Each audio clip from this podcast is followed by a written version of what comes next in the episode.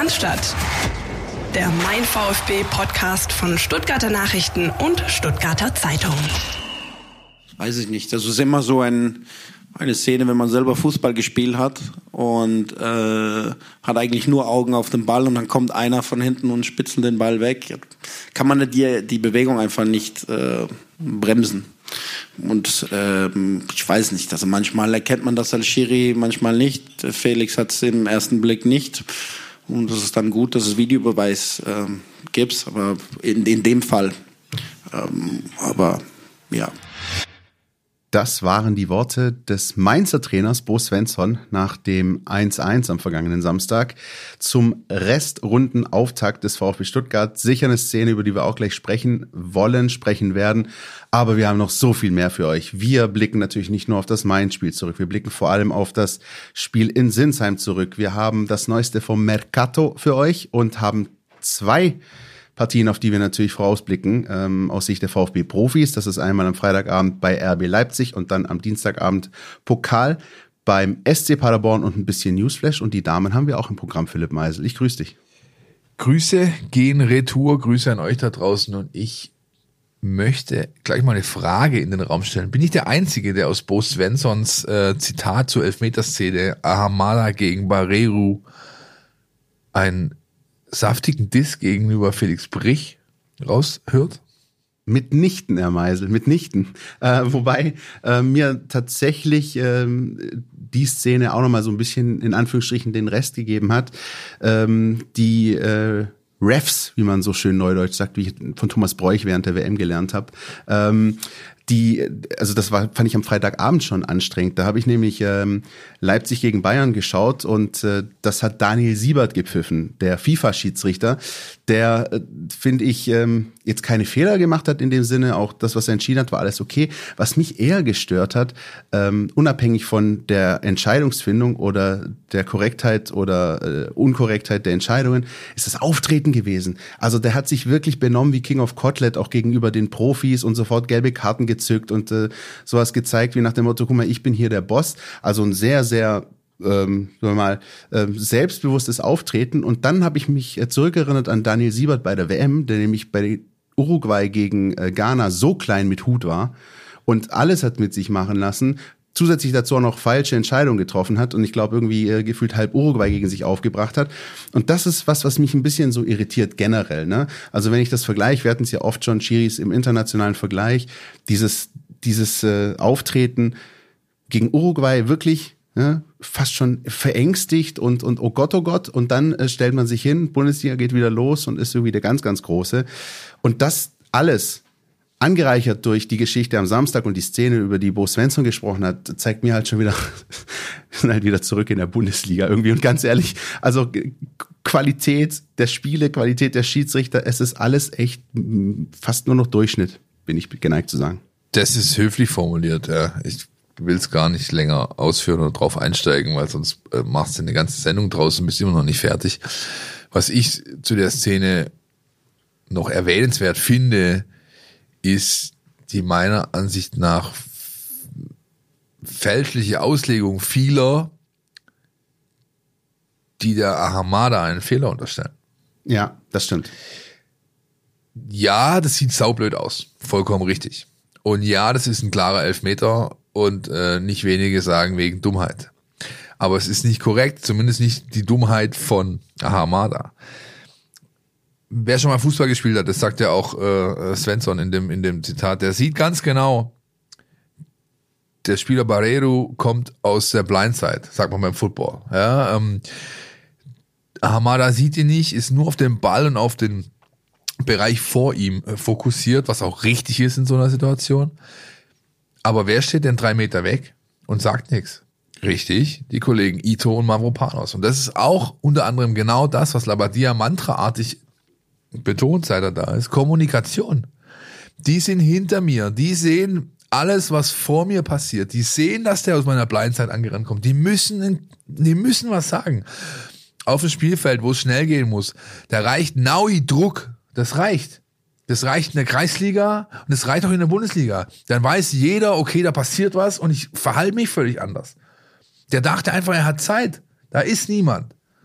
Und das ist dann schade, dass das dann in Kombination zu einem gerechtfertigten Elber äh, führt. Die Krönung ist noch, finde ich, dass Müller, der sonst wirklich äh, nicht unbedingt als Elber-Töter zu äh, klassifizieren ist, sogar noch die Ecke hat und beinahe noch dran ist, ja. Da fehlt nicht viel, ein halber Handschuh, dann hätte er den vielleicht sogar noch gehalten. Weißt du, was mein erster Eindruck war, ohne jetzt zynisch zu klingen, aber ich musste sofort an Dominik Livakovic denken und mir gedacht, der hätte ihn 100 Pro gehabt, weil der Elfer war äh, nicht wirklich super platziert geschossen. Also normalerweise, natürlich, äh, ein Elfmeter ist im Regelfall drin und ich kann einem Torwart jetzt nicht zwingend unterstellen, warum er einen Elfmeter nicht hält, aber wenn ein Torwart die Ecke ahnt und der Schuss wie dieser nicht optimal platziert ist, dann kann man den schon nochmal halten, finde ich. Ja, der kroatische Volksheld. Volksheld. Der hätte tatsächlich. Ist jetzt irgendwo hingewechselt eigentlich? Nee, noch nicht, noch nicht. Da, da tun sich übrigens gerade ganz andere Dinge. Aber damit wären wir jetzt ja quasi schon mitten in unserem ersten Block, nämlich auf den äh, sozusagen Blick zurück auf das Main-Spiel. Und äh, wir haben jetzt äh, ausführlich über die Szene gesprochen, die dafür gesorgt hat, dass der VfB schon wieder nicht zu Null gespielt hat daheim. Denn das Spiel ist 1-1 ausgegangen und eben dieser Elfmeter war das Gegentor, das dafür gesorgt hat, dass der VfB nur ein Punkt geholt hat? Oder würdest du, Philipp, sagen, es ist sogar noch okay, dass er einen Punkt geholt hat oder hat er zwei verloren? Ja, ein Heimspiel, ähm, stärkere Mannschaft gewesen, bessere Chancen gehabt, ähm, in Führung gegangen. Das sind zwei verlorene Punkte. Ja. Ähm, das ist leider so. Ja. Äh, andererseits, wenn man es wenn man's, ähm, erstmal auf die gesamte Situation runterbricht, dann finde ich das als Restart-Ergebnis gut. Ja, ja schlussendlich Hauptsache nicht verloren. Aber klar, da hätte man ein bisschen mehr rausholen müssen. Nur dazu brauchst du halt beispielsweise, wenn du in so einem System agierst, wie das Labadia jetzt spielen lässt mit dem 4-3-3, dafür brauchst du erstens mal ähm, deutlich bessere Flügelspieler in der vordersten Reihe, äh, zumindest in ihrer Form, ja, in ihrer aktuellen, als Silas und Tomasch das dargestellt haben. Und wenn ich mir anschaue, wie einfach es für Mainz war, beispielsweise im Spielaufbau zu agieren, ja, die Mannschaft war ja wirklich nicht, hat nicht den sichersten Eindruck gemacht für mich. Wenn ich aber als VfB Stuttgart meine erste Pressinglinie mit den drei so leicht überspielen lasse, äh, dahinter ist ein 20 Meter äh, Freiraum, wo du einfach alles Mögliche machen kannst, aber Gegendruck hast du mit Sicherheit nicht. Ja. Mein Leid, äh, äh, Mainz musst du dir mal anschauen, die haben äh, situativ Fünferkette gespielt. Das heißt, die hatten in dem Aufbaudrittel eine Überzahl von fünf, sechs, teilweise sieben gegen drei Mann, die konnten machen, was sie wollten. Ja keinerlei Druck. Und das ist dann halt äh, für einen Ansatz, finde ich, schon schwierig. Ja, und das darf sich auch gerne der Trainer anhören, äh, diese, dieses Argument. Ja. Äh, Anschlussfrage an der Stelle. Ähm, nicht nur du und ich, sondern vielleicht auch äh, viele da draußen ähm, waren ein Stück weit überrascht beim Blick auf die Aufstellung. Vielleicht warst du auch gar nicht überrascht, kannst du mir gleich sagen. Aber die Tatsache, dass ähm, Anton auf der rechten Seite gespielt hat und wir ja eigentlich, ja, wir auch und aber auch die Kollegen äh, lange darüber gesprochen haben, dass Pascal Stenzel so als wie der große Gewinner der Vorbereitung ist und dann Waldemar Anton auf der Seite agiert. A, warst du überrascht und B, wie findest du die Lösung? Ich war überrascht natürlich. Ähm, ich hätte sonst 11-11 bei meiner Aufstellung gehabt. Ja? ja. Ähm, ähm, so hatte ich nur 10-11 ähm, richtige. Ja, also war so nicht zu erwarten. Ich glaube auch alle Beobachter, die in Spanien mit dabei waren, haben das äh, alles andere als äh, prognostiziert. Ähm, der Trainer hat es verargumentiert damit, dass er halt ähm, den Mavropanos innen haben wollte, wegen Speed, wegen aber auch Zweikampfstärke. Und ähm, ja, da zuckt er mit den Achseln, der Philipp das, Da, da zucke ich mit den Achseln. Das ist alles, was mir dazu einfällt. Ja, ich meine, ähm, ich glaube, wir brauchen nicht drüber reden, dass, dass, äh, dass Herr Mavropanos Anton innen schon sehr, sehr gut passt. Ja. Du könntest Mavropanos natürlich, du könntest drei Mavropanose brauchen da hinten, das ist klar. Ja, du musst dich natürlich dafür logisch. entscheiden, wo du ihn am Ende haben willst. Ich für meinen Teil ähm, hätte jetzt eher die Option vielleicht gut gefunden mit äh, Ito links und äh, das andere dann eben so behalten, wie es war. Ähm, ist, glaube ich, vielleicht auch eine Glaubensfrage. Vielleicht entwickelt sich das auch. Es sind noch viele, viele Spiele, die vor dem VfB stehen. Ich war echt auch überrascht und muss halt sagen, dass ich ähm, auch ein Waldemar Anton, ich weiß nicht, ob, ob ich ihn auf der Position ein Stück weit verschenkt finde, weil das ist halt, äh, das, das, das ist halt schon Ja. nichts Halbes und nichts Ganzes irgendwie. Ja, klar. Ich, Ich, ne? meine, er hat äh, auch da wieder Argument vom Trainer, er will halt einen Linksfuß im Aufbau haben. Und das Ja. ist halt nun mal Ito. Ja.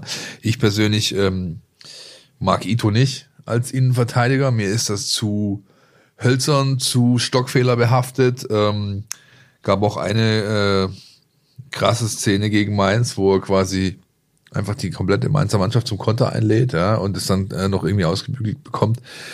Was er gut macht, und das ist halt mal das, was Labadia als Argument anführt, diese Aufbauszenarien, das macht er gut, sein linker Fuß ist sehr stark, Ja. der ist super präzise, auch über Langdistanz und da der VfB, wie jetzt einige gesehen haben, äh, die genau hingeguckt haben, die letzten zwei Spiele, plötzlich deutlich mehr über Lang, Lang Diago auch aufbaut, als das zuvor der Fall war, ja, da ist ein richtig System dahinter anscheinend.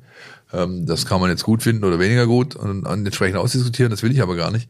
Aber wenn du das so machst, wie das der VfB gerade macht, dann ist natürlich so ein linker Fuß ziemlich viel wert. Und man muss auch sagen, sieht man von Anfangsschwierigkeiten ab, die man der Nervosität zurechnen darf bei einem jungen Kerl, der zum ersten Mal seit über dem Jahr über 90 spielen muss.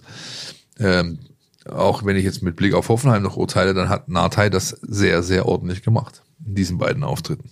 Ja, ähm, können wir, glaube ich, auch im Hoffenheim-Blog vielleicht auch noch mal kurz über ihn sprechen. Ordentlich würde ich auch sagen. Ähm, natürlich jetzt nicht die Sterne vom Himmel gespielt. Ich fand, ähm, das, Das muss er doch mal- aber auch gar nicht. Also das muss er doch gar nicht. Er muss, Nee. er muss seine Aufgabe solide erfüllen. Das hat er getan. Dass du von ihm nicht einen Offensivdruck erwartest wie von einem ähm, Borna Sosa, ähm, das ist doch wohl, liegt doch wohl auf der Hand, ja. Das stimmt. Ich, ich hatte gefühlt, vor allem im, im zweiten Spiel in Sinsheim, äh, waren mir da zu häufig zu große Räume auf der Seite, die sich da für Hoffenheim entwickelt haben, die, die dann aber nur semi ausgenutzt haben. Können wir, wie gesagt, auch nachher noch drüber sprechen. Ich bin, ich lasse mich gerne überzeugen, bin noch nicht ganz so, äh, so glücklich damit. Dann lass uns doch zu dem Geschichte. Spieler kommen, der Ja, zwischen Himmel und Hölle unterwegs war. Seru Girassi. Und äh, weiß nicht, wollen wir erstmal den Sportdirektor hören? Bitte. Er macht so gut, weil er ein guter Spieler ist. Ähm, aber weil er, zumindest auch in der ersten Halbzeit, auch immer einer derjenigen ist, der immer vorangeht. Ähm, eben nicht eine sehr we wechselhafte Laufbereitschaft zeigt, sondern immer von der ersten bis zur letzten Minute Vollgas gibt. Kurz, knackig und mit ein bisschen, ich hätte jetzt beinahe gesagt Wiener Schmäh, aber eigentlich ist es nur Berliner Schnauze, um genau Ja, zu sein. Ja, äh, die Fabian äh, Wohlgemuth da ähm, durchblicken lässt. Ich glaube, es ist fast schon zu kurz gegriffen. Wenn man jetzt insgesamt die Saison bisher sieht oder auch die beiden Spiele, ich nehme jetzt Hoffenheim bewusst mit rein, dann ist Seru Girassi mehr als nur eine Lebensversicherung für den VfL Stuttgart. Das ist eine Top Nummer 9. Hätte ich so überhaupt nicht erwartet. Verstehe auch nicht, warum der in Frankreich nur eine Nebenrolle gespielt hat, ehrlich gesagt. Ja. Der trägt diese Mannschaft. Ist auch ehrlich gesagt Er ein trägt sie- Upgrade zu Sascha Kalajdzic. Natürlich ist es das. Natürlich ist es das. Der trägt die Mannschaft auf dem Rücken, der ist mit dem Rücken zum Tor, super. Wie viele Bälle der festmacht, teilweise gegen zwei Leute, ähm, um dann eben klatschen zu lassen, auch seine aufrückenden Mitspieler mitnehmen zu können und, und, und, und, und. Das ist schon richtig stark. Und er ist halt einfach furztrocken vor dem Tor. Also, wenn du so eine Situation hast, ich habe noch getwittert, dann from zero to hero within 35 seconds, ja, weil es war nicht mal 35 Sekunden, es war ein bisschen weniger sogar, aber von dieser ersten Szene, wo er frei vor Damen ist und ihm ein Brett auf die Brust serviert, da wäre, glaube ich, jeder andere, also jeder von uns wäre umgefallen und nicht mehr so schnell aufgestanden. Ja, für den Damen natürlich, äh, der ist wieder aufgestanden, hat dann aber wenige Sekunden später, als Endo diesen Chipball da reinspielt, keine Chance, weil da hat dann einfach nur Girassi mit dem Außenriss vorbeigelegt, ja, und äh, so fiel dann das Tor und das ist schon, ähm, da muss man eine gewisse, ich sag's jetzt bewusst, Abgewichstheit ähm, mitbringen als Fußballer, um in so kurzer Zeit so ein äh, Rollercoaster-Ride ähm, durchlaufen zu können, um dann am Schluss ähm, als Hero aus der Situation rauszugehen. Ich habe jetzt eine Weile überlegt und mir ist tatsächlich auch kein besserer Begriff eingefallen, der das umschreiben könnte, weil das trifft das und ich finde, das hat Seru Girassi von seinem ersten Auftritt beim VfB direkt gezeigt, ja. Oder wir denken nur an den Elfer in der Nachspielzeit bei den Bayern. Ähm, was ich besonders an ihm mag, ist, dass er wirklich häufig vor dem Tor die richtige Entscheidung trifft. Also er weiß, ähm, wie gegen die Hertha oder jetzt in Hoffenheim, ähm, wenn er das Ding unter die Latte nageln muss. Und er weiß, wenn er solche Geschichten jetzt machen muss, wie gegen Mainz, wo er vor dem Tor steht und ein, ich lieb solche Tore. Ich lieb solche Tore, wenn, wenn, wenn, wenn ein Stürmer einfach da steht und genau die richtige Entscheidung trifft und einfach einmal nur zack. Ja, das war so ein bisschen äh, nächste, nächste äh, Ja. Kroatien-Referenz, Ja. aber ein bisschen Davos Schuka-mäßig. so. der hat das auch sehr, Ja, sehr genau. gerne gemacht. Wobei ne? der so. hätte noch mit der Sohle einmal drüber gezogen. Ja, ja. Nein, ich lieb sowas wirklich. Das zeigt für mich, wenn das ein Stürmer ein guter Stürmer ist und keiner, der ähm, äh, die Bälle irgendwie mehr reinstolpert als sonst was. Der weiß genau, was er will. Der entscheidet sich. Der, der ist auch keiner, der die Dinge zu verkopft sieht. Also ich, ich denke nochmal dran, für die, die sich erinnern, äh, mit Hertha meinte ich das Heimspiel vor der WM-Pause. Da gab's dritte Minute, läuft Girassi nach wunderbarem äh, Vertikalpass allein auf den Torwart zu und hat gefühlt zehn Sekunden, um sich zu überlegen, was mache ich? Schieße ich nach links, rechts, tunnel ich, schieße ich nach oben, sonst irgendwie was? Und er donnert das Ding einfach äh, oben rechts in den Winkel. Und ähm, genau das Gegenteilige macht er halt gegen Mainz und es ist zweimal das Richtige. Und deswegen, ich glaube, der VfB kann wirklich froh sein und kann sich glücklich schätzen, so einen Stürmer zu haben. Das ist, ähm, das sind Sachen, die ich, Sascha Kalajdzic haben wir genug abgefeiert und, und äh, hat natürlich super Leistung für den VfB gebracht, aber selbst das habe ich von ihm in der Form so nicht gesehen. Er war dann halt einfach ein Kopfballungeheuer.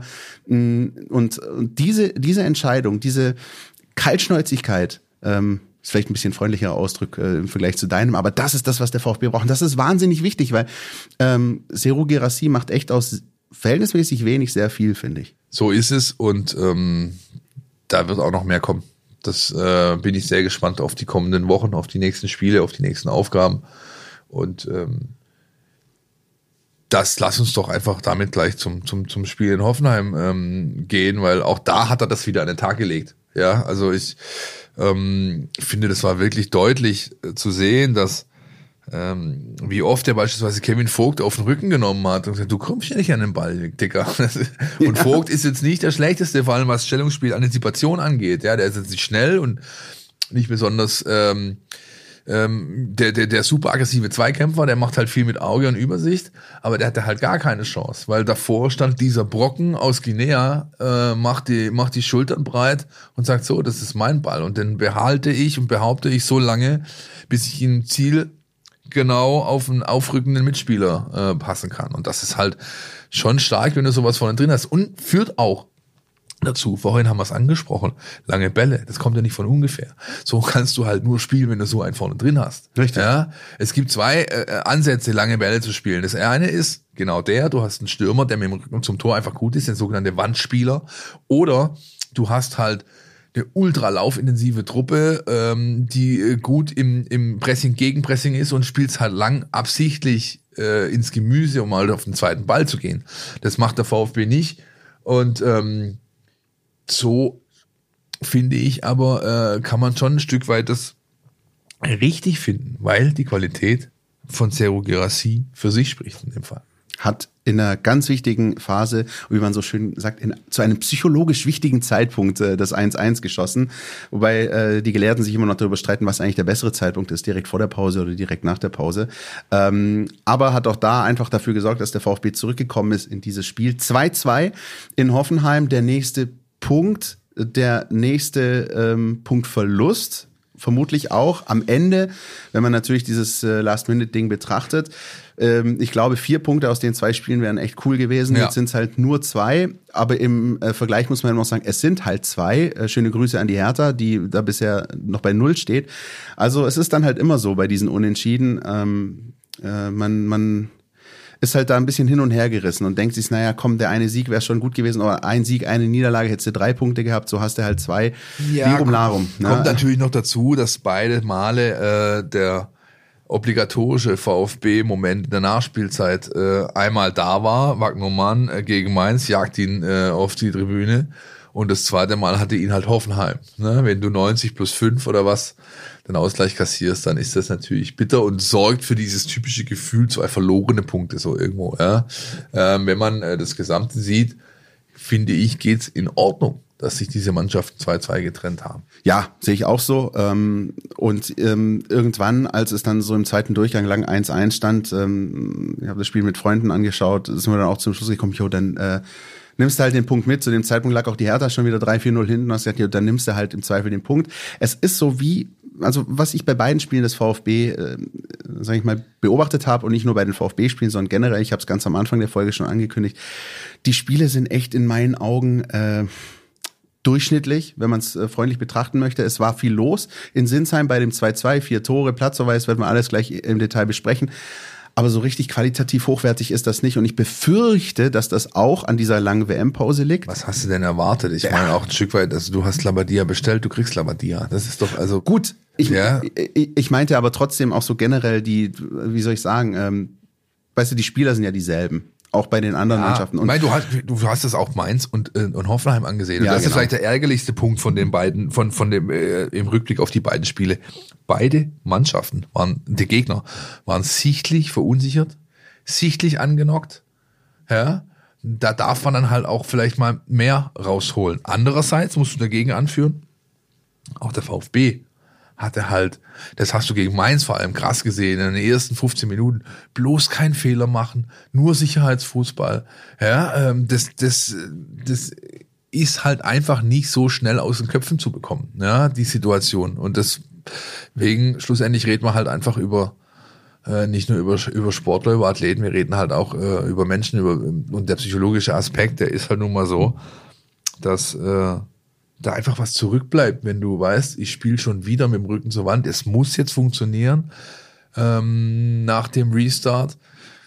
Ich, wie gesagt, ich finde es ja, erklär, erklärbar irgendwo. Das oder? ist schon ein Päckchen, das du mit dir rumträgst. Auf der anderen Seite wiederum hattest du halt die Hoffenheimer, die, ähm, ich glaube, sechs Spiele nicht gewonnen haben, die letzten fünf verloren. Ähm, du gehst dahin zu denen und lieferst halt ähm, ihnen fast die Anfangsphase einfach wieder auf dem Silbertablett. Das was, was mir nicht gefallen hat, die Anfangsphase. Warum die Hoffenheimer dann die Mannschaft sind, die bissiger sind, die engagierter sind, die zumindest ein bisschen mehr versuchen, Druck auszuüben und dann das 1-0 auch schießen. Warum du als Gastmannschaft nicht dahin fährst, was halt viele Gastmannschaften in Stuttgart machen, äh, hinfahren, sagen, pass auf, so und so sieht's aus, die sind angenockt, wir kommen jetzt her und zeigen denen erstmal, wo es lang geht. Wir versuchen ihnen weh zu tun, wir versuchen eklig zu sein.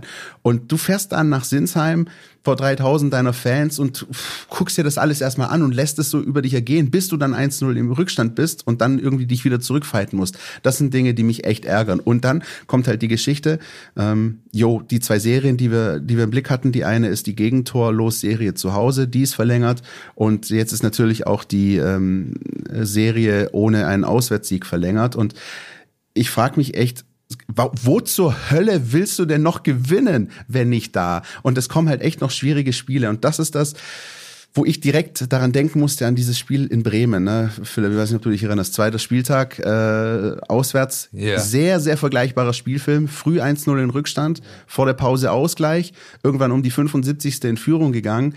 Ein Gegner, der nicht mehr viel anzubieten hat, wo du eigentlich weißt, das, eigentlich, eigentlich hast du the cat in the sack, wie, wie Giovanni Trapattoni äh, the sagen cat würde. In the sack. Aber dann kommt halt aus dem Nichts nochmal so eine Glocke und du fährst halt nur mit einem Punkt heim und das ist halt gefühlt so ein richtiger. Ja, das ist auch das Spiel, das ist auch, sorry, wollte ich nicht unterbrechen. Ja, ja, alles gut. Das ist auch das Spiel, ähm, das jetzt quasi punktetechnisch ähm, mit dem in Hoffenheim die beiden späten äh, Siege nivelliert, wenn man so möchte, ja. Aber ähm, weißt du, warum ich find, Nein, ich finde. Okay. Ja, sag du. Komm, ich finde halt, ich find halt, du musst das Positive rausziehen. Das Positive ist, ja, VfB war von Anfang an vielleicht äh, nicht gut, hat dem Gegner was, ähm, sag ich mal, durch, durch sein Auftreten was angeboten, aber viel wichtiger und das Positive ist es, und das finde ich, muss man halt herausarbeiten und mitnehmen, als Hoffenheim das Tor gemacht hat und plötzlich eingeknickt ist, war der VfB halt da. Das stimmt. Ja? Und er dominiert dann die restliche Partie bis zum Ende, als er in die Unterzahl gerät. Ja? Und das ist das, was du mitnehmen musst als Trainer. Aber klar, diese zwei Gesichter, die sind, äh, ähm, die sind nicht wegzudiskutieren. Die sieht auch der Trainer, oder? Wollen wir ihn mal hören? Ähm, Halabadia, Sie haben es gesagt, die zweite Hälfte war besser als die erste, war gegen Mainz schon ähnlich. Haben Sie eine Erklärung dafür, dass Ihre Mannschaft nicht so richtig gut in die Spiele gerade reinkommt und sich dann zunehmend steigert? Mm, da kann ich nicht ganz recht geben, weil ich finde, dass wir gegen Mainz trotzdem gut drin waren. Äh, weil Mainz ist eine Mannschaft, die man beackern muss. Ich finde, das muss man jetzt trennen und es ist immer wichtig, dass man das nicht mehr über einen Kamm schert. Also ich finde, heute ja, definitiv. Aber da muss man auch sagen, dass der, äh, das Hoffenheim, das habe ich eben auch gesagt gehabt, uns das wirklich sehr, sehr schwer gemacht hat. Wir aber dann einfach uns äh, in gewissen Bereichen nicht gut verhalten haben. In erster Linie, wie gesagt, unser Laufspiel, aber dann auch im taktischen Bereich. Und ja, das ist, das haben wir jetzt schon ein paar Mal gesagt, das ist eine, eine sehr junge Mannschaft, die sich selbst noch nicht auf dem Platz immer regulieren kann. Ja, ähm, aber ich finde es trotzdem sehr, sehr gut, dass wir das in der Halbzeit korrigieren konnten und das zeigt, dass sie dann viele Dinge wieder umsetzen können. Also deswegen sehe ich jetzt ähm, das ein bisschen getrennt. Ähm, aber nochmal, es, es ist auch immer wieder wichtig, dass man auf der einen Seite seine Mannschaft sieht, aber auch ähm, sieht, was der Gegner gemacht hat. Und Hoffenheim hat das sehr, sehr gut gemacht.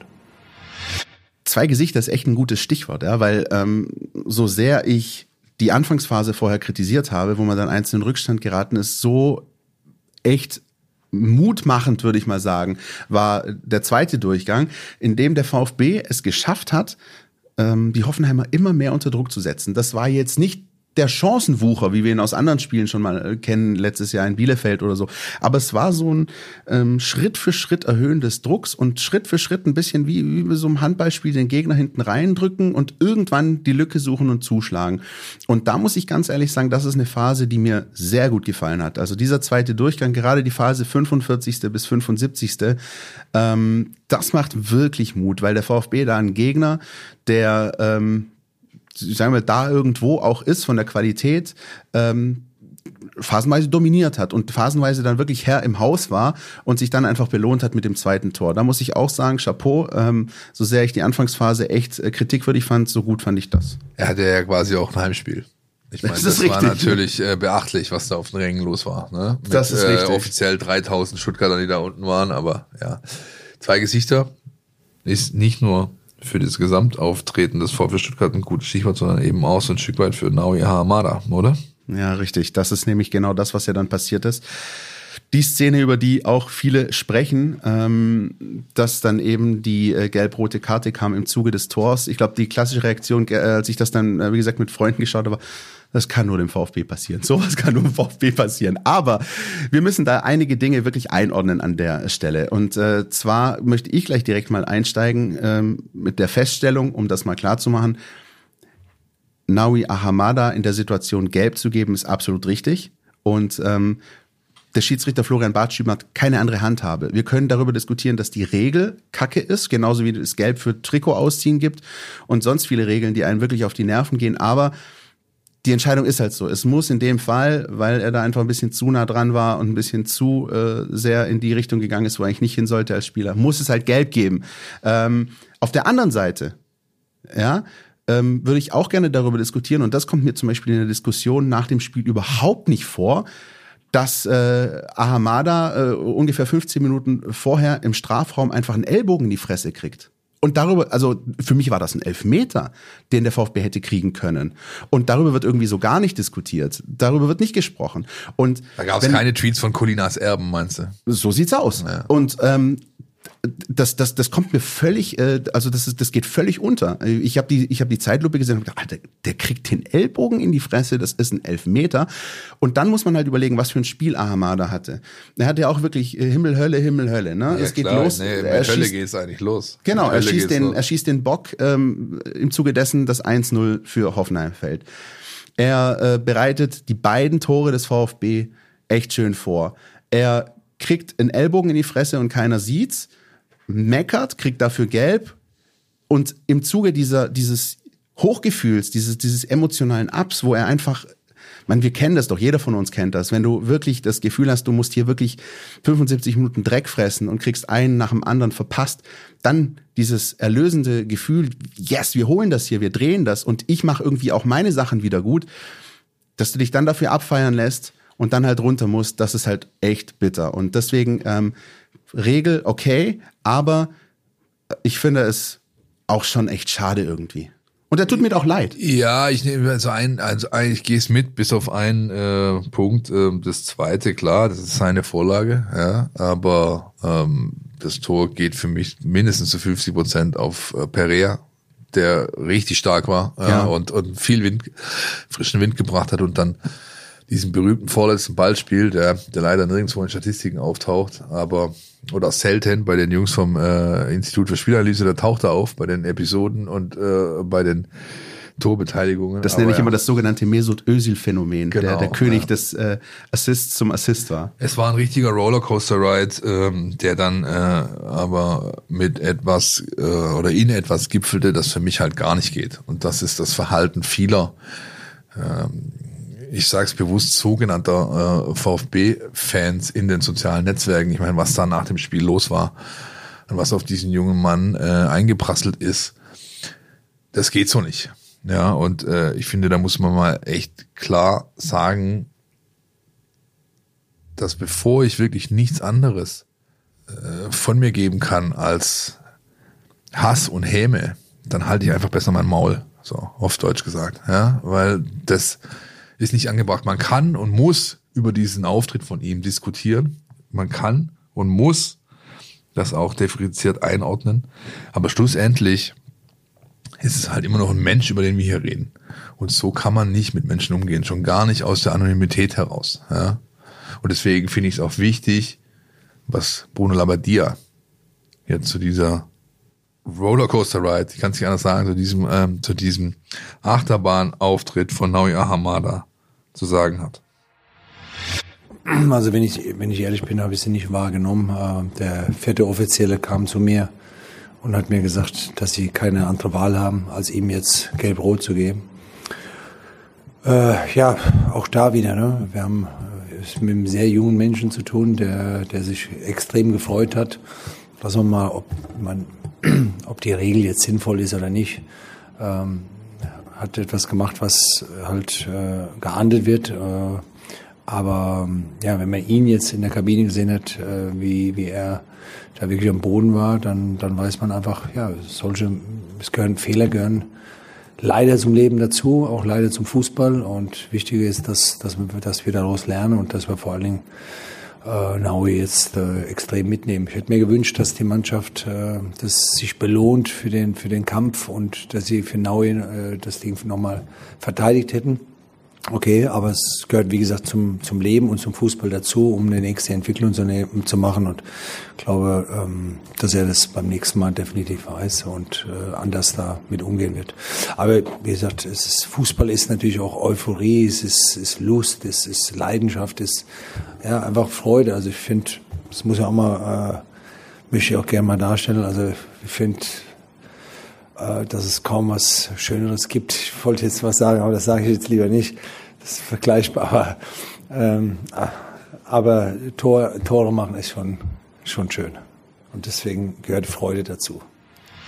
Sehr richtige und sehr wichtige Worte, wie ich finde, von Bruno Labbadia, bei dem man einfach auch, nicht nur nach solchen Spielen, sondern ich finde auch bei den Pressekonferenzen davor einfach äh, raushört und sofort merkt, der kennt das Geschäft, der kennt die Höhen, die Tiefen und der weiß sowas einzuordnen und deswegen finde ich das auch gut, das dann noch so, ähm, sagen wir mal, zu artikulieren und auch das, was du gerade gesagt hast äh, vorher, Philipp, äh, zu den sozialen Netzwerken, das kann ich nur, kann ich nur unterstreichen. Ich also wenn man da einmal äh, abends nochmal reinschaut, das ist teilweise widerwärtig, was da abgeht. Ja, echt, mir, wir mir, fehlt halt kein, mir fehlt da echt, also mir fehlt das Verständnis, wie man da einfach irgendwie an seinem Handy äh, völlig unüberlegt alles Mögliche rauskacken kann, was einem gerade irgendwie durch den Kopf geht.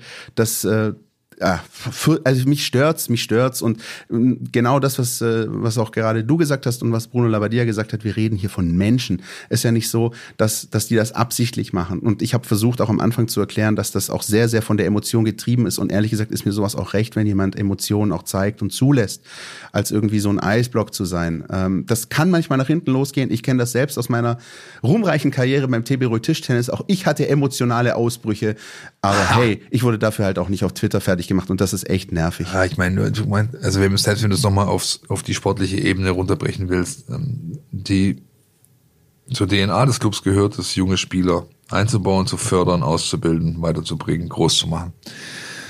Und wenn du das machst, dazu gehört eben genauso Fehler. Ja, diese, Genau. diese Spieler werden Fehler produzieren. Ja, das wichtig ist, dass sie die Fehler nicht nochmal machen.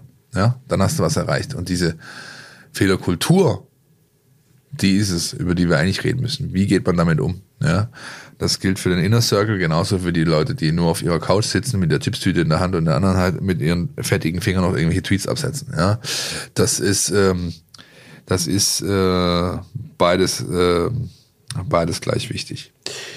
Naja, aber wir werden nicht umhin kommen, äh, dass das weiter äh, leider ein Thema ist. Zumindest so lange euer Hamada noch VfB-Spieler ist. Das ist wahr. Ähm, und äh, sind damit bei unserem nächsten Punkt. Äh, zuletzt standen, stand da immer auf unserem, auf unserem Sheet immer Transfermarkt oder Transfergerüchte oder Transferkarussell. Jetzt schreibe ich einfach nur noch Mercato rein. Mercato. Ja.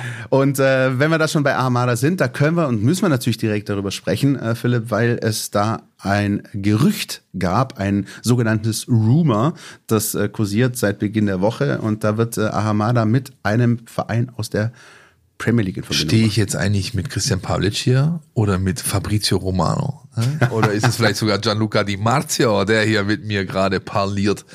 Nein, das ist tatsächlich so. Es gibt ähm, äh, nicht nur das Gerücht, es gibt auch verbrieftes Interesse. Das wissen wir, äh, dass äh, die Engländer ähm, da schon ein Auge auf den jungen Mann geworfen haben. Crystal Palace heißt der Verein. Ja, richtig.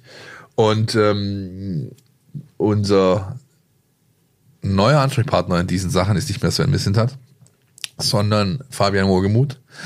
Und der hat sich äh, nicht in die Karten schauen lassen. Ja, äh, hat aber äh, zumindest, wenn man zwischen den Zeilen lesen wollte, durchblicken lassen, dass natürlich da alle Türchen sich offen gehalten werden in alle Richtungen. Und natürlich weiß auch jeder, was in den letzten sechs Tagen sind es, glaube ich, noch. Heute ist der 25. Wenn ihr die Sendung hört, ist der 26. Was in diesen Tagen vor Schließung des Fensters, des Mercato-Fensters, noch alles so passieren kann. Ja.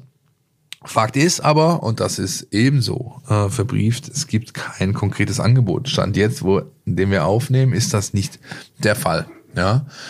Und ähm, dennoch glaube ich, dass man äh, allem gezeigten Leistungen und allem Potenzial ähm, hin und her, was nachher Hamada angeht, dann gesprächsbereit ist, wenn die Engländer typische Englandpreise zu zahlen bereit sind. Ja, man hat den Spieler aus äh, der U23 von Juve geholt, damals glaube ich für knapp 1,5 Millionen Euro. Ähm, wenn dieser Preis mindestens verdreifacht wird, ja, und dies die Ablöse ist, die man erreichen kann, dann ist der VfB gesprächsbereit. Da bin ich äh, sehr, sehr sicher. Die Frage ist dann eher, äh, wie man es äh, zu kompensieren gedenkt. Ja, äh, denn äh, auch äh, Joscha Giavogi, das scheint jetzt aus Wolfsburg ähm, sehr deutlich an den VfB herangetragen worden zu sein, wird nicht in dieser Winterpause zum VfB wechseln. Wir hatten es letzte Woche ja schon davon. Ich habe auch da gesagt, ich glaube das nicht, dass das passiert. Jetzt ist es schon, schon sehr deutlich, wenn der Trainer sich äh, vor jedes F Mikro, das er kriegen kann, hinstellt, Nico Kovac jetzt in dem Fall, und sagt, der bleibt hier bis zum Sommer, komme was da wolle, ähm, dann glaube ich ihm das. Ja, dann ist das nicht mehr nur das übliche Transfergeplänkel, sondern ähm, das war schon so als zumindest für mich, äh, korrigiere mich, wenn ich äh, falsch äh, liege, aber für mich war das eine glasklare Absage am Dienstagabend aus Wolfsburg. Habe ich auch so gedeutet. Ähm, natürlich äh, ist, glaube ich, ähm, dieses Geschäft so, dass man nie irgendwie zu 100 Prozent irgendwas ausschließen oder bestätigen kann, solange es nicht wirklich fix ist. Aber für mich hat sich das auch so angehört. Und da frage ich mich natürlich, ähm, inwieweit sozusagen dann auch, du hast es gesagt, Personalien Ahamada, Gilavogi auch ein Stück weit so eine kleine Aktio-Reaktio-Nummer waren. Also wäre das möglicherweise eine Option gewesen, hätte das mit Gilavogi geklappt, dann Ahamada eher abgeben zu können, zumal man dafür gutes Geld kriegt. Ich finde das übrigens immer wieder faszinierend, wie viel Geld so ein durchschnittlicher Premier League Club äh, imstande ist zu zahlen und auf den Tisch zu legen. Das Wenn du für für. Jorginho Rütter 28 Millionen Euro auf den Tisch Ja. legen kannst, dann Also es ist echt, und, und wir reden hier nicht von irgendwelchen Champions League Teilnehmern, sondern wir reden echt von äh, unterdurchschnittlichen Premier das League Clubs. ist- ähm, Sie ist also, was das Monetäre angeht, ist diese Liga dem Wettbewerb komplett enteilt. Ja. Das ist abgekoppelt, äh, eigentlich, ja, mittlerweile. Da braucht man nicht drum umreden. Aber Fakt ist natürlich, sollte sich doch noch wieder erwarten, irgendwas in beide Richtungen tun, dann erfahrt ihr es bei uns in unserem äh, großen Transferticker, den wir da für euch aktualisieren. Und äh, Philipp, was gesagt, ein paar Tage sind es noch, also da ist vielleicht durchaus noch was drin. Zum Beispiel in der Sache äh, Alexi TBD. So ist es. Ähm, wollen wir auch da erstmal Fabian Wohlgemuth hören? Bitte, Bühne frei. Ja gut, zu so einem Transfergebaren gehören ja drei Parteien. Ähm, verfolgen ja alle ihre, ihre eigenen Ziele. Und ja, ähm, möglicherweise kann sich da was ergeben in den nächsten Tagen, aber eben vielleicht auch nicht.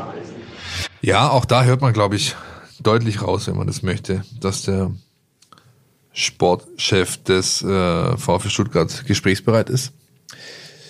Ähm, meine Signale, die ich erhalten habe aus Alltag, ähm, die deuten auch darauf hin, auch da ist man gesprächsbereit, aber man möchte eine Kompensation haben. Natürlich hat man den Spieler ähm, geplant für die ganze Saison. Ja, Miro Klose hat ihn auch dahingehend hinbekommen, dass er zu einem Unterschiedsspieler für die Vorarlberger wurde. Ne? 16 Spiele, 5 Tore, ähm, das ist schon sehr ordentlich. Die Vorarlberger stark. Ja, ich kenne nur die. Steiermark. Ja, da guck mal an. Das sind aber die Steirer, nicht die Steiermarker übrigens. Ja, das ne? stimmt, ja. So. Eine schöne Ecke, Graz. Ich als so. alter Österreich-Afficionado, da musste mit mir ähm, äh, vorsichtig sein. Ja, und also es äh, ist an mich herangetragen worden, dass es so 20 bis 25 Prozent der Ablösesumme sind, die man sich vorstellt, ja, in Vorarlberg als Kompensation dafür, dass man den Spieler gehen lassen muss. Ähm, der interessierte Club ist Troyes. Ich meine, Französisch ist nicht gut, ich glaube, aber Doch, ist Troyes- richtig. Troyes ist richtig. Ähm, und die sind wiederum bereit, mehrere Millionen Euro für den jungen Mann zu zahlen. Ich glaube, man wird sich einigen. Ja, ähm, vor allem vorbehaltlich äh, der für mich nicht näher verifizierbaren Tatsache, dass die Kollegen aus der Redaktion mit den großen Buchstaben berichten, dass der junge Mann da schon wieder anfängt, disziplinarische Mängel an den Tag zu legen. Ja. Was ich weiß, dann das Testspiel gegen ähm, ähm, ähm, den VfB 2 letzte Woche war nicht im Kader und auch nicht im Stadion. Sollte das aber sein. Ja. Und das reicht normalerweise auch, ähm, dass man da dann irgendwie eine Lösung findet. Denn ich meine, Miro Klose ist jetzt auch nicht dafür bekannt, sich allzu gerne auf der Nase rumtanzen zu lassen. Ja, der Trainer von Alltag. Insofern denke ich, man wird eine Lösung finden. Und äh, ehrlich gesagt bin ich darüber dann auch nicht unfroh. Denn wer als so junger Kerl nicht in der Lage ist, sich Grundprinzipien dieses Sports unterzuordnen, ja, Pünktlichkeit, Disziplin, Achtung vor Mannschaftskollegen. Für mich ist das ein extrem hohes Gut. Ja, auch heute noch, wenn ich selbst nur noch mit meinen alten Herren von Eintracht auf den Platz gehe, was ich überhaupt nicht brauchen kann, ist, wenn jemand, auch wenn es nur so ein Bumskick ist am Donnerstagabend, wo es nur um das Bier geht und sonst nichts anderes danach in der Kabine, wenn da jemand seine Mannschaft beispielsweise hängen lässt, ja, indem er sagt, da habe ich keinen Bock mehr, geh ich, gehe lieber duschen als mit euch. Nee, du gehst auf den Platz und dann spielst du das Ding zu Ende. Das ist ein Gebot der Fairness gegenüber allen auf diesem Platz, gegenüber deinen Kollegen, deiner Mannschaftskollegen und auch den Gegnern, ja. Es kommt natürlich oft vor, dass bei alten Herren, wenn sie kicken, mal plötzlich eine Mannschaft 5-0 führt, dann fangen die anderen an zu mosern, ach so die Scheiße, wie weiter kicken, da geh lieber duschen. Alter, nee, machst du nicht. Zumindest nicht, solange ich auf dem Platz stehe, weil dann kriegst du mit mir gewaltig Ärger. Sowas macht man nicht. Ja. Und ähm, Und jetzt stell dir vor, da steht kein Philipp Meisel, sondern ein Miro Klose. Ja, und ich So. meine, also ich, ich, ich, ich, ich hätte ein paar Geschichten im Petto, die ich jetzt hier nicht droppen werde, weil das ist auch un, das ist auch un, es geziemt sich nicht, ja, äh, dem, dem Herrn TBD gegenüber, aber ich weiß genug interner aus der U19-Kabine beispielsweise, ja, und noch anderen Geschichten. Das ist, glaube ich, am besten einfach gut. Man kriegt einen Knopf an die Geschichte und der junge Mann wird dann seinen Weg gehen. Ja, Er wird ihn nicht im Brustring-Trikot gehen und damit hat sich's. So, was tut sich sonst noch? So, tut sich noch was? Gibt's irgendeine Geschichte, die möglicherweise noch aufgehen könnte? Viele VfB-Fans haben sich natürlich direkt ein bisschen Sorgen gemacht, als ähm, Superman 007 bei den Kollegen von Sky ein Interview gegeben hat äh, und äh, quasi nochmal wie soll man sagen, wie, wie sagt man so schön, ein Bekenntnis vermieden hat, äh, was ich jetzt allerdings auch gar nicht so äh, nachrichtenwürdig fand, weil ich meine, was soll Borna Sosa machen? Soll er sagen, äh, ich bleib zu 100.000 Prozent beim VfB und dann geht möglicherweise doch noch ein Monsterangebot ein. Die Aussage, die er da getroffen hat, wenn man die übrigens auch äh, richtig, sag ich mal, interpretiert, hat, interpretieren merken, möchte, interpretieren möchte, auch vor allem, ähm, dann, dann äh, war da ein Stück weit auch äh, rauszuhören, dass nicht nur er da sich noch bedeckt hält, bis da nicht irgendwie alles komplett safe ist, sondern dass ja auch durchaus im Interesse des Vereins sein könnte, sollte da noch irgendwas reinflattern, dass man sich natürlich damit beschäftigen muss, weil alles andere wäre ja, unternehmensschädigend. Ja, aber ich äh, gehe davon aus, dass der Spieler bis zum Sommer hier bleibt. Glaube ich auch. Genauso wie der Sportskamerad Mavropanos. Ähm, es gibt keine konkreten Angebote für beide nicht. Und ähm, das sind beides Wechsel in einer finanziellen Größenordnung, die wirst du so nicht mehr geschwind in drei, vier Tagen übers Knie brechen. Ja, das gilt für alle drei Parteien in solchen Fällen. Das sind immer drei Parteien, das darf man halt auch nie aus dem Auge verlieren. Ja.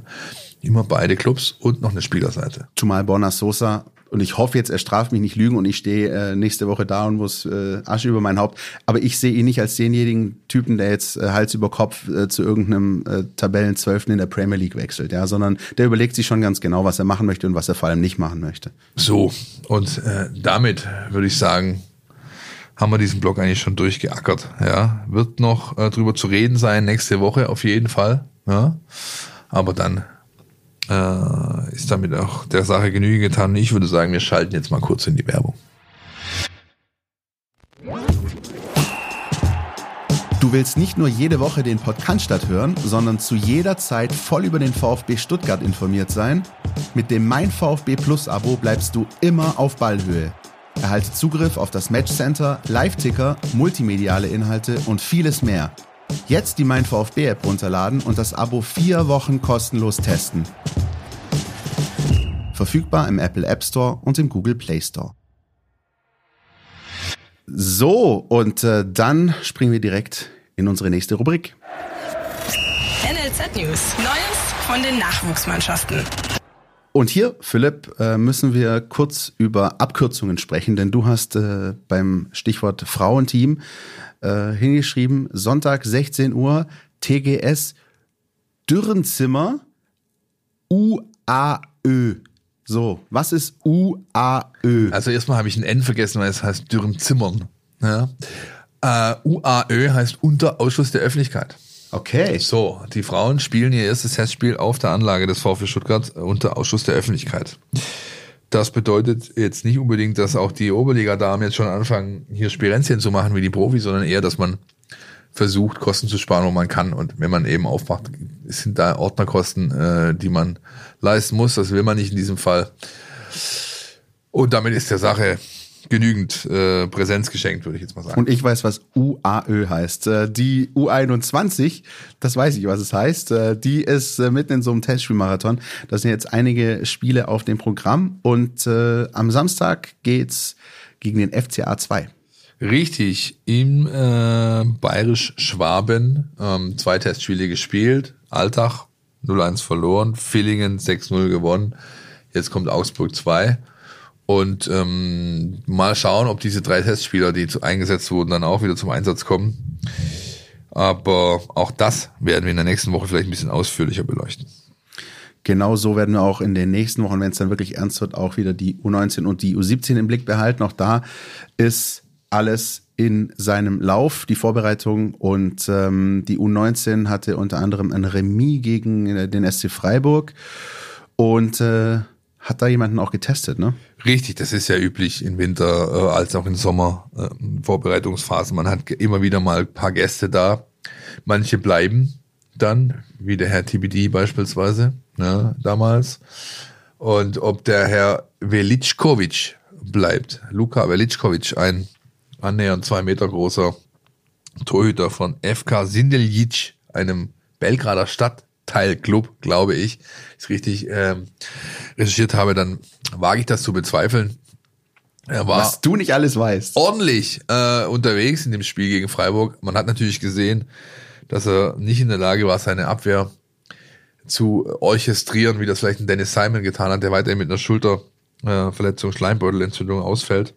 Und so sind die beiden Tore dann auch so ein bisschen gefallen, ja. Mal klar, äh, Patzer der gesamten Mannschaft, aber mit ein bisschen mehr Abstimmung hätte man vielleicht das eine oder andere verhindern können. Egal, 2-2, guter Test, saukalt war's. Ähm, und ähm, ja, mehr gibt's dazu eigentlich nicht zu berichten. Ich habe mich gefreut, mal wieder Doppler machen zu können. Ja, ich war dann mein, erster, gesehen. mein erster Einsatz arbeitend äh, seit langer, langer Zeit bei den Profis und davor gleich U19-Heimspiel. Das war schön, wenn auch sehr kalt. Die U17, der Vollständigkeit halber, können wir noch erwähnen, hat ein äh, Turnier gespielt in Wiesbaden, ist da Fünfter geworden. Und ähm, das ist so das, was es eigentlich in der Rubrik noch zu sagen gäbe. Und jetzt müssen wir vorausschauen und dürfen vorausschauen auf ähm, zuerst mal das nächste Auswärtsspiel des VfB in der Bundesliga. Freitagabend RB Leipzig auswärts 2030 wieder späte Anschlusszeit, wieder Flutlicht. Ähm, diesmal aber vielleicht der Gegner ein Tick besser als äh, die Hoffenheimer. Die ähm, Bilanz gegen Leipzig ist jetzt für den VfB nicht ganz so rosig, denn man wartet wirklich noch auf den ersten Sieg überhaupt äh, gegen diesen sogenannten Verein und äh, möchte da vielleicht die Überraschung schaffen. Wer allerdings zuletzt gesehen hat, wie die Leipziger agiert haben, das war jetzt auch nicht so schlecht. Vor allem natürlich auf Schalke, die haben, die haben schon was drauf. Und auch da vielleicht noch mal, Philipp, bevor du dann gleich auch noch was zu dem Spiel sagst. Auch dann ärgert mich einfach so dieses, äh, dieses, dieser Last-Minute-Ausgleich aus Sinsheim noch. Und die Parallele zu Bremen in der Hinrunde ist halt einfach sehr, sehr ähnlich gewesen, weil du hattest das erste Auswärtsspiel, also Bremen war das erste Auswärtsspiel überhaupt in der Saison. Jetzt war es das erste Auswärtsspiel im Kalenderjahr 2023. Und wenn du da sowohl in Bremen als auch halt auch in Sinsheim dieses 2-1 nach Hause bringst, dann hast du einfach dieses Ding, dieses, diesen Makel von der Backe direkt. Dann kannst du direkt sagen, wir haben den ersten Dreier auswärts geholt, was wollt ihr eigentlich? Dieses Fass wird auch nicht jedes Mal aufs Neue aufgemacht, auch von uns nicht. Und du kannst dann erstmal echt sehr, sehr beruhigt und, und, und fast schon entspannt, aber natürlich mit der, mit der nötigen, äh, mit der nötigen Bissigkeit nach Leipzig fahren. Aber du weißt, ich habe jetzt erstmal äh, gut gepunktet und äh, kann jetzt da das alles ein bisschen entspannter angehen und das sieht halt jetzt nochmal wieder ein bisschen anders aus. Und ähm, ich weiß nicht, wie es dir geht, aber glaubst du, dass der VfB ausgerechnet jetzt in Leipzig zwei Fliegen mit einer Klappe schlagen kann, nämlich die Leipziger zum ersten Mal schlagen und den ersten Auswärtssieg feiern? Also ich muss ja erstmal erwähnen, dass ich es gut finde, wie du hier äh, versuchst, für uns ordentlich Street Cred einzusammeln und dem sogenannten Verein eine Ordnungsschelle verpasst. Ja, sehr gut. Verbaler Art. Verbale Art natürlich, ja. Ähm, ja, ich weiß nicht so recht. Also ich bin, ich habe mir das Spiel äh, der Schalker gegen Leipzig angeschaut am Abend, ja, und war mir danach nicht so ganz sicher, ähm, was ich davon halten soll, ob die jetzt wirklich nicht konkurrenzfähig waren, die Schalker, oder ob die echt abgeschenkt haben, um Kraft zu sparen. Und genauso ist so ein bisschen meine Haltung vor dem Spiel des VfB jetzt am Freitagabend. Denn der VfB kann mit Leipzig nicht mithalten. Das ist ja unbestritten. Ich glaube, da ähm, findet sich keiner, der die Gegenrede antritt. Ja, ähm, jetzt ist die Frage, versuchst du es doch und holst dir vielleicht ein, zwei, acht schallende Ohrfeigen ab, keine Ahnung. Oder versuchst du Schadensbegrenzung zu begehen. Ja. Ich glaube, ein Schlüssel wäre ein äh, wirklich äh, druckvoll nach vorne getragenes Offensivspiel über ein 4-3-3. Ja. Dazu brauchst du aber Außenpositionen, die richtig in, in, in, in, in sharp sind. Ja. Das ist weder Tomasch, der zu, mit seiner Beckenprellung vielleicht spielen kann, aber äh, nicht äh, gut spielt. Die letzten äh, Auftritte hat ja jeder gesehen. Und bei Silas äh, gab es Licht und Schatten mit der Tendenz zu Schatten und einer zwickenden Wade. Und wenn du nicht diese Außenstürmer hast, weil das mag Leipzig nicht. Leipzig mag nicht hinterherlaufen. Ja, und das kannst du, dazu kannst du sie halt zwingen über so ein System mit der entsprechenden taktischen Ausrüstung. Du könntest es tun, ja. Auch äh, garniert mit, den, äh, mit dem langen Aufbau, den der VfB hier und da pflegt. Aber du kannst dir halt auch echt richtig eine abholen, ja. Und ich bin gespannt, welches Mittel Bruno Labbadia und sein Trainerteam wählen oder vielleicht sogar auch was ganz anderes, ja, als alles, was wir jetzt, was hier so im Vorfeld äh, äh, an, an Szenarien aufbauen. Fakt ist, äh, die Mannschaft in dem Moment, wo wir hier stehen, praktiziert ein sogenanntes Spielersatztraining, ja, und dann ist äh, ähm, am Donnerstag nochmal quasi Abschlusstraining angesagt, PK, dann gehen die äh, nach Leipzig, am Freitag wird noch ein bisschen angeschwitzt und am Abend halt gekickt, also viel. Einstudieren kannst du nicht. Ich frage mich gerade, ob ich mich trauen darf, zu sagen, was ich denke, was mein Ansatz wäre zu dem Spiel. Ich bitte darum. Ich würde völlig destruktiv rangehen. Ich würde völlig destruktiv rangehen. Ich weiß, es, Leute, ich hoffe, ich hoffe, es gibt manche, die mich da draußen verstehen. Aber der entscheidende Punkt ist wirklich der, den du vorher gesagt hast, der VfB kann da nicht mithalten. Und wenn die Leipziger einmal ins Rollen kommen, dann kann das echt wüst enden. Und ähm, Punkt eins, hier, die Schalke haben ein halbes Dutzend kassiert. Das solltest du halt um jeden Preis vermeiden, weil wir wissen das auch ja. alle aus der vergangenen Saison, wie wichtig auch das Torverhältnis sein kann am Ende. Und dann macht es halt einen Unterschied, ob du da sechs Glocken kriegst oder vielleicht nur zwei. Punkt eins. Punkt zwei. Selbst wenn du was holen kannst oder möglicherweise die Gelegenheiten hast, ich würde versuchen, den einfach auf die Füße zu treten, für ein ekelhaftes Spiel zu sorgen. Hoffentlich gibt es irgendwie schlechtes Wetter. Ich würde jeden Ball, der sich mir bietet, auf die Tribüne dreschen und versuchen dann diese sagenwurmenden Nadelstiche zu treffen. Ja, also immer mal wieder. Der VfB hat die spielerische Klasse, der VfB hat Spieler, die das auch können. Ähm, ich fand auch die Ansätze von Chris Führig auch wieder sehr ordentlich, beispielsweise in Sinsheim. Vielleicht kann er dann auch später reinkommen und da nochmal seinen Stempel aufdrücken, Standards rausholen. Mal eine, eine Ecke, die, die, die Standards des VfB sind nicht so schlecht bisher, finde ich. Ähm, und da kannst du immer noch gucken, das eine oder andere Tor selbst zu erzielen. Aber, aber was den Regelbetrieb angeht am Freitagabend, ich, ich will nicht sagen, pack den Bus, aber es muss echt nicht schön sein. Ich glaube, jeder VfB-Fan wäre super happy, wenn der VfB das schmutzigste Spiel der letzten fünf Jahre abliefert und da was mitnimmt. Lass uns mal hören, was unser Taktikexperte dazu zu sagen hat. Der hat vielleicht noch einen besseren Plan als wir beide. Unbedingt. Die Mein VfB Taktiktafel. Hier geht's ins Detail. RB Leipzig ist ein sehr formstarker Gegner derzeit, eine Mannschaft, die sehr hohe Qualität hat, individuell, aber auch kollektiv. Deren System ist normalerweise ein 4-4-2 oder 4-2-3-1, wo die Außenspieler sehr weit einrücken und ebenso die Mitte überladen und die Außenverteidiger dann eher ähm, die Außenbahn besetzen.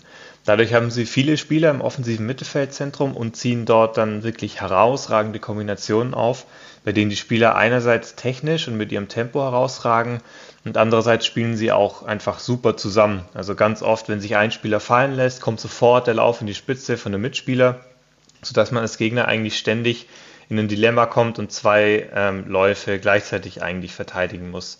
Und wenn man den Leipzigern in solchen Situationen dann auch nur die kleinsten Räume lässt, dann nutzen sie die auch sehr effizient aus. Da gilt es also für den VfB Stuttgart sehr kompakt und sehr aufmerksam zu verteidigen und gerade im 4-3-3 auch äh, die Räume neben dem Sechser, ähm, auf die sehr gut aufzupassen. Auch das Pressing ist sehr stark bei Leipzig. Aus dem 4-3-1 laufen die Außenstürmer sehr aggressiv an während die Außenverteidiger dann teilweise weit äh, über den Flügel nachrücken. Gegen Bayern haben sie das zum Beispiel asymmetrisch gemacht, sodass der Linksaußen- und Linksverteidiger sehr viel höher verteidigt haben als der Rechtsaußen- und Rechtsverteidiger. Und so konnten sie das leichter organisieren, weil dann eben eine Seite eher attackieren und die andere eher absichern kann und eben nicht immer beide beides machen müssen. Was vielleicht eine kleine Schwachstelle sein könnte, ist die Schnittstelle zwischen Außen- und Innenverteidiger im 4 3 1 da könnten die Achter im Stuttgarter 4-3-3 äh, gefährlich reinstoßen und so die Leipziger vielleicht doch ein bisschen ärgern. Vielen Dank, Jonas Bischofberger. Da war doch ein bisschen was dabei. Mal schauen, äh, ob Bruno Labbadia genau zugehört hat. Und uns beiden bleibt dann noch äh, den Player to Watch zu definieren. Und ich glaube, da liegen wir beide ähnlich, oder?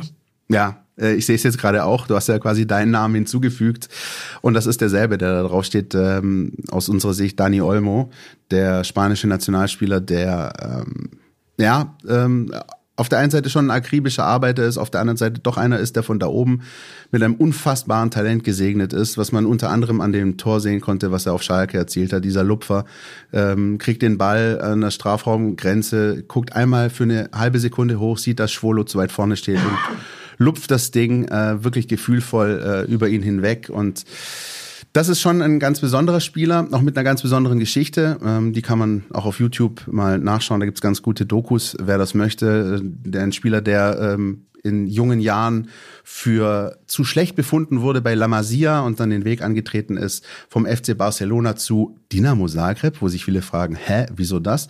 Dort äh, zumindest mal kroatisch fluchen gelernt hat und noch ein bisschen auf seinem fußballerischen Weg aufgebaut wurde und dann von RB Leipzig geholt wurde. Und ich bin mir ziemlich sicher, dass der wieder ähm, bald seinen Weg in die Primera Division oder heute heißt es ja La Liga äh, finden wird und da ähm, auch demnächst seinen Stempel aufdrücken wird. Momentan drückt er seinen Stempel eben noch bei den Leipzigern auf und das, wie ich finde, sehr, sehr beeindruckend.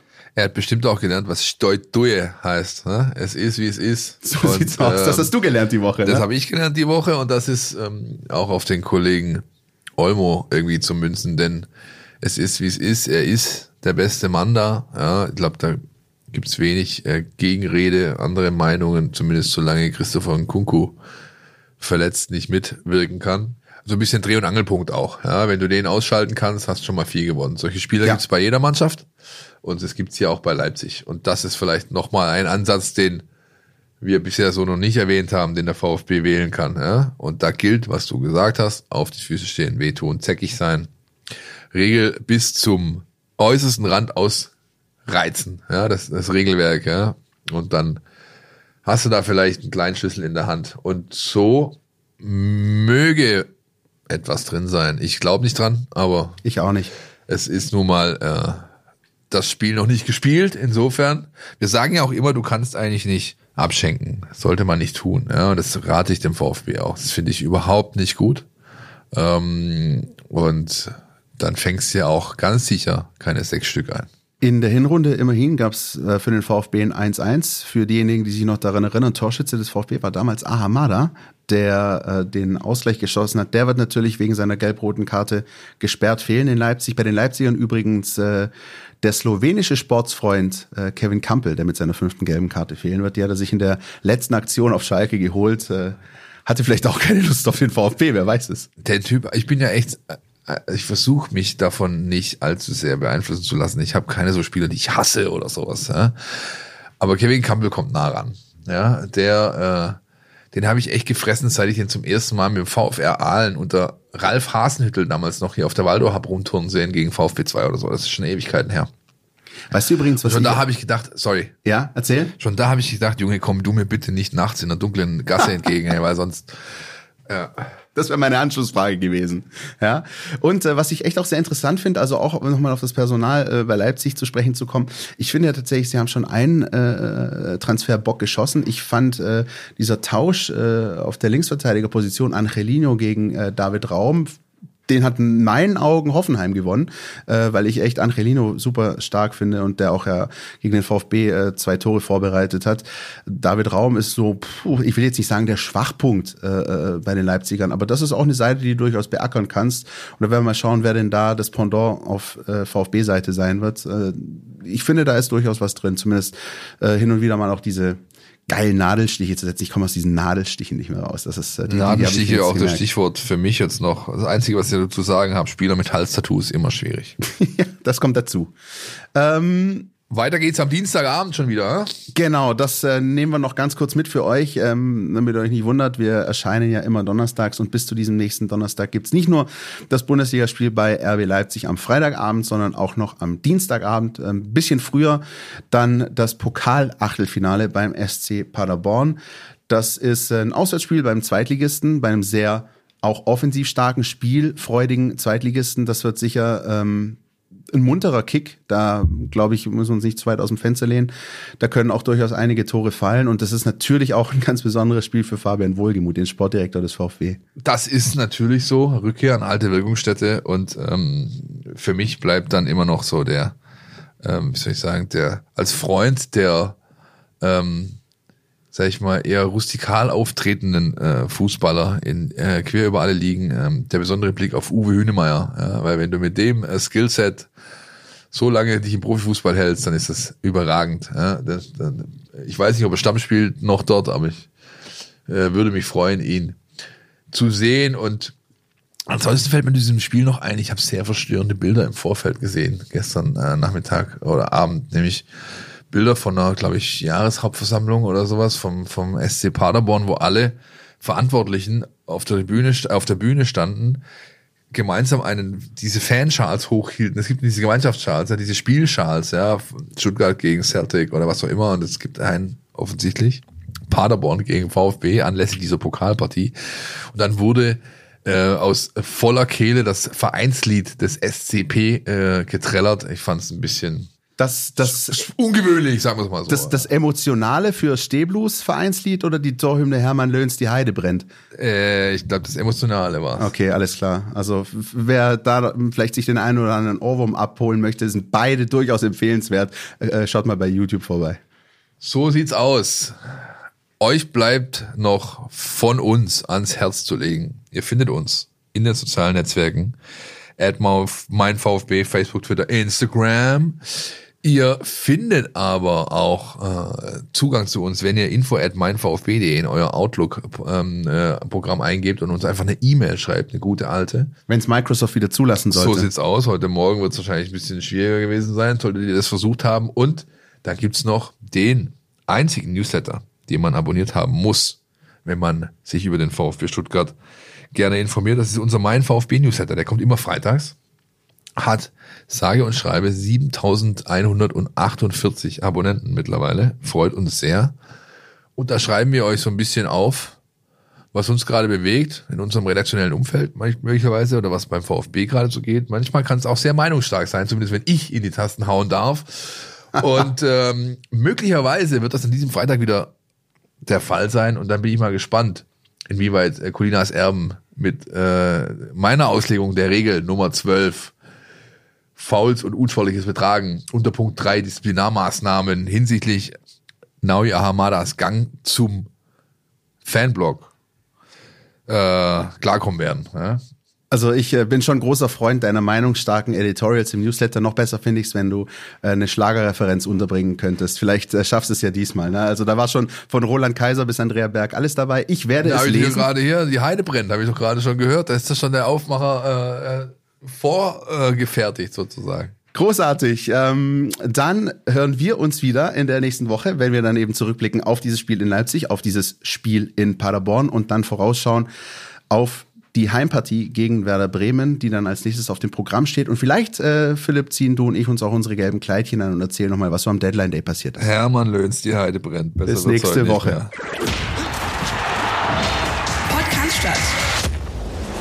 Mein VfB Podcast von Stuttgarter Nachrichten und Stuttgarter Zeitung.